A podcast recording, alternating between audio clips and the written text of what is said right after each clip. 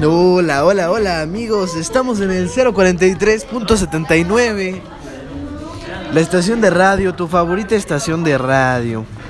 No, la verdad no, bueno. Eh, en esta ocasión hablaremos acerca del RGB y del CYMK.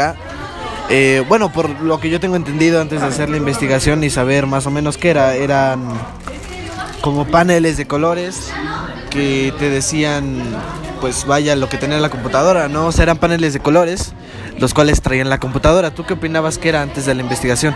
¿Antes de qué? Antes de la investigación, ¿qué creías que era el CYMK y el RGB?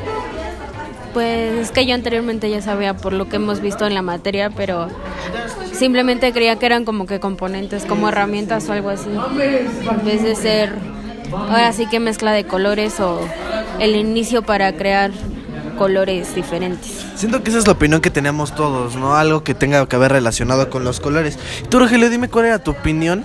O sea, ¿qué creías que es el CYMK? Así, de- si te agarran así, te dicen, güey, ¿qué es el YCMK? CYMK. Y el RGB, ¿qué es? Una compañía.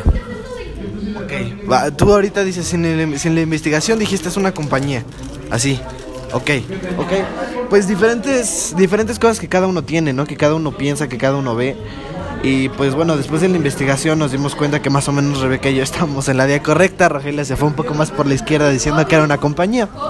Pero sí, el RGB es la composición de un color eh, en los términos de intensidad de colores, que son primarios de la luz.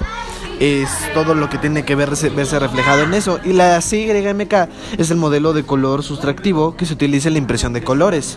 Es una versión moderna y más precisa de la RGB. Es este es prácticamente lo mismo, pero no. Son se sigue hablando de colores y de ese tema no cambia, no como Rogelia que se fue por la compañía, pero en sí este pues eso es todo. Eso es lo que nosotros tenemos que decir, esa es lo, la definición del CYMK y el RGB.